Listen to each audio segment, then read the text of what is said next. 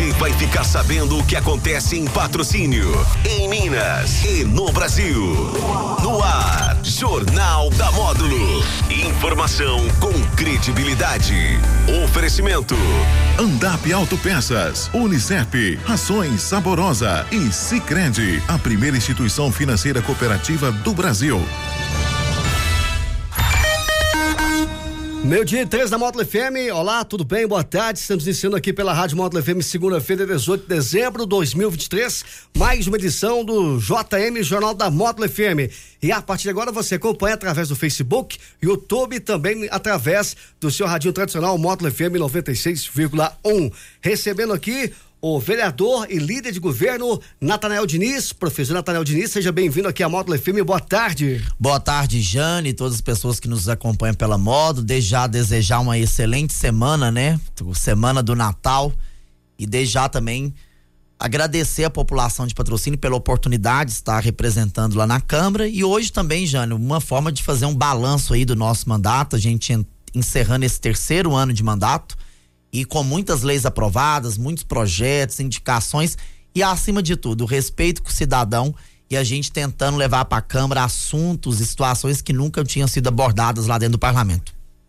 É, vereador, é, vocês estão aguardando, né? O prefeito coletiva com a imprensa de patrocínio, ele é, citou que estará enviando para a Câmara o veto né, daquela proposição que foi é, pelo vereador Tiago Malagoli, aumentando aí, né, o reajuste de, do servidor público de 4,5 para 9. Então o prefeito está vetando, enviando para a Câmara. Vocês estão aguardando aí esse veto do prefeito? É, qual que é a sua posição, você como líder do governo? Então, Janinho, nós sabemos que na política existem assuntos que muitos vereadores, né, têm as suas bandeiras, eu também sou servidor público, mas a gente tem uma situação séria do orçamento, né, do município. E quem gere o orçamento do município é o prefeito. Então a Câmara, quando aprovou, eu fui o único vereador lá, você pode até lembrar na última terça-feira, que falei que estaria dando um voto político, não técnico. Porque se a gente for analisar a matéria friamente, o vereador não poderia legislar nessa matéria financeira, tendo em vista que a próprio artigo da lei orgânica é, é o prefeito é que tem autonomia de aumentar além da inflação. Então, assim, esse projeto todos nós votamos a favor, porque eu falo assim, nenhum vereador quer se indispor com o servidor. Agora, na hora que o veto chegar, eu não li ainda a mensagem do veto do prefeito, a gente vai analisar criteriosamente, porque é melhor o servidor ganhar 4,5 do que não ganhar nada. Porque o próprio prefeito falou que vai judicializar a questão caso a Câmara derrube o veto. Então, eu, enquanto servidor, num cenário que a gente está vendo aí, arrecadação federal, estadual, falta de repasse para os municípios tem ocorrido, né? Patrocínio é um céu de brigadeiro também, tem muita obra, tem muito trabalho, orçamento de mais de 800 milhões. O prefeito deixou isso muito claro na entrevista dele, que desse orçamento muito já é ligado à previdência, então assim, e também vamos entrar no ano político, um ano eleitoral, que a gente sabe que realmente os ânimos esquentam, mas a gente tem que ter cuidado com o orçamento. Eu acho que todo servidor hoje ele prefere ganhar os quatro e meio garantidos do que não ganhar nada. Então, assim, o trabalho nosso lá, eu falo que a gente votou até no calor dos anos mesmo, que nenhum vereador quer indispor com a categoria, mas agora chegando o veto, né? Como o prefeito falou que vetou, a gente espera ter uma razoabilidade, porque se isso for judicializado, aí a Câmara aprova nove, o servidor lá da Câmara ganha nove e o da Prefeitura não ganha nada, então os vereadores vão ter que ter serenidade e, acima de tudo, respeito com o cidadão, não iludir a população com medidas aí visando a eleição. Mas você acha que esse veto chegar, é, vereador, e vocês é, manter esse veto, vocês não vão dispor com o servidor público?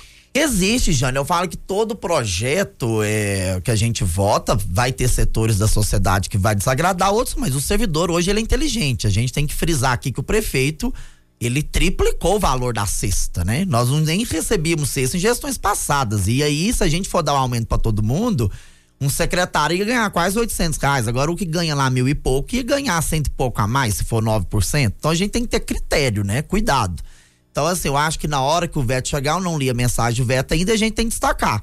O prefeito já aumentou a cesta para 400 reais e acredito que o próximo prefeito também pode melhorar muito mais a questão. E a partir de janeiro, o impacto nessa mudança da cesta, que era de 8 milhões, vai para 16 milhões. Aí aumenta a cesta, aumenta o salário, então a gente tem que ter cuidado com o orçamento e é isso que esse vereador vai primar na hora de votar. Pelo que eu percebi, o seu voto é para manter o veto. Então, Jônio, eu não vou decidir aqui falar ao vivo o meu voto, né? Vou esperar o trâmite legislativo, mas a gente tem que ter um cuidado com o orçamento. E esse vereador não vai fazer politicagem, você, você me conhece muito bem. Quando teve a questão do DAEP, eu me posicionei contrário à tarifa, que eu não queria que aumentar imposto pro cidadão, mas mexeu no orçamento. Eu sou um dos poucos vereadores que fala lá, o prefeito foi eleito para gerir o orçamento. E ele alega uma série de questões. Não é porque eu sou líder do governo que eu também não vou fazer os apontamentos. É, vereador, a gente vai fazer um balanço, mas a gente sabe que o tempo aqui é muito escasso, né? O tempo é pouco para você é, destacar todo o seu mandato, né? Mas é, o que que você, qual o balanço que você faz dessa do seu mandato, especialmente nesse ano que a gente está encerrando de 2023, né? E também é, sendo aí líder do governo aí. Então, Jânio, um mandato muito profícuo, né, do ponto de vista legislativo. Nós, se não me engano, o vereador que nesse mandato que mais aprovou leis dentro da Casa de Leis, mais de 80 leis aprovadas, sancionadas. E não é lei que fica só no papel, leis importantes. Inclusive, quero anunciar aqui, juntamente com a vereadora Adriana também, que é autora da lei, e eu também, a partir de janeiro de 24, todas as gestantes do município não precisarão pagar a tarifa do coletivo. Então, a partir de janeiro, você gestante que estiver gestante, é só procurar a Secretaria de Desenvolvimento Social para fazer esse cadastro e ter direito a essa isenção. Então, uma lei importante de nossa autoria. Já aprovamos também uma lei no sentido da. que existe hoje muito, né, Jane? Essa questão da, da falta de. às vezes é um certo até preconceito com as pessoas mais obesas. Então, as pessoas obesas e as pessoas grávidas, elas não precisam passar pela catraca do coletivo. É uma lei nossa que já está em vigor no município e muita gente não sabe. Eu também aqui, Jane, eu quero agradecer a deputada Maria Clara, que nos destinou um recurso de mais de 400 mil reais para recapeamento de algumas vias. Essas vias já foram recapeadas, que nós sugerimos à deputada. E também nós aprovamos lei, Jane, no sentido assim, de desmistificar essa questão da folia de reis, do congado. Criamos agora recentemente o Dia Municipal do, congade, do Congadeiro e da Congadeira no município. Eu que sempre falo aqui de valorizar essas culturas, esses artistas. A secretária tem feito um grande trabalho na pasta, mas eu falo assim: nosso mandato inovou nessa questão também das leis de patrimônio. Aprovamos leis importantes, Jânio, para a educação, né? Eu, como professor, criamos aí, via lei, a lei 5.641 que cria a Semana da Família na rede municipal. Então, a partir do ano que vem, a rede municipal poderá fazer essa Semana da Família. A gente sabe, Jane, que família hoje tem muitos contextos. E o mais importante para a gente levar para o aluno é que o aluno tenha um afeto, um cuidado. Um pai que ama, uma mãe ou um responsável que o educa. Porque às vezes tem crianças que perderam os pais, tem crianças que ficaram órfãos, tem criança que às vezes o pai ou a mãe abandonou biológico e quem cuida é um tio, avô. Então família tem muito cenário. Eu acho que a rede municipal tem um papel grande no sentido de formar bons cidadãos. E a gente sabe que hoje o celular está tirando o sono de muitas famílias, né? As crianças estão muito viciadas em jogo online, em tela. Então a gente tem que trabalhar essa questão do afeto, do cuidado, dos laços familiares, uma lei importante de nossa autoria. E aqui, como cristão também, Jane, católico, eu não poderia destacar uma lei nossa que criou aí o Dia Municipal em louvor ao Beato Eustáquio, né? Que morou em patrocínio. Uma lei importante, um registro histórico. E a gente fica feliz que essas leis foram apreciadas pelos vereadores e o prefeito sancionou. Então, um mandato muito profícuo nesse ano de 2023.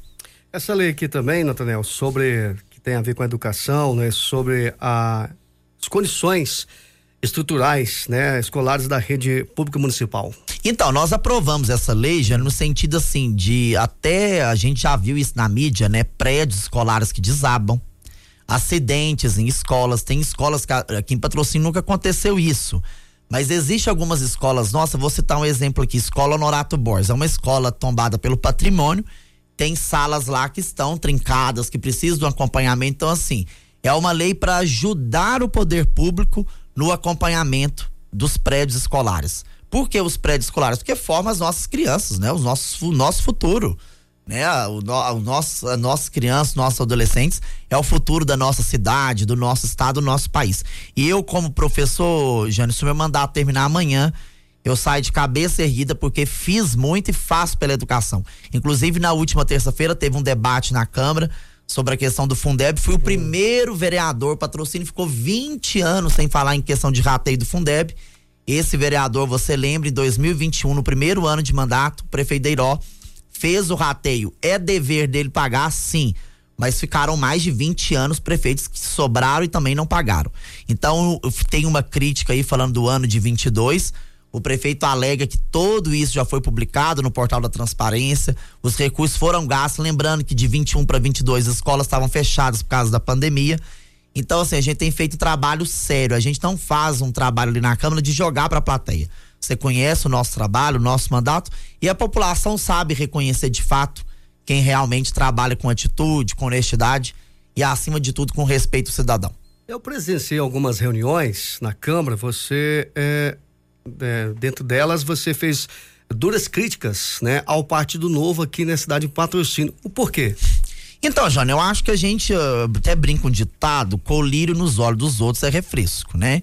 Inclusive, até hoje, nós não vimos ainda nenhuma postura, e aí vou criticar até as nossas deputadas, tanto a Grace e a Maria Clara, crítica no sentido positivo.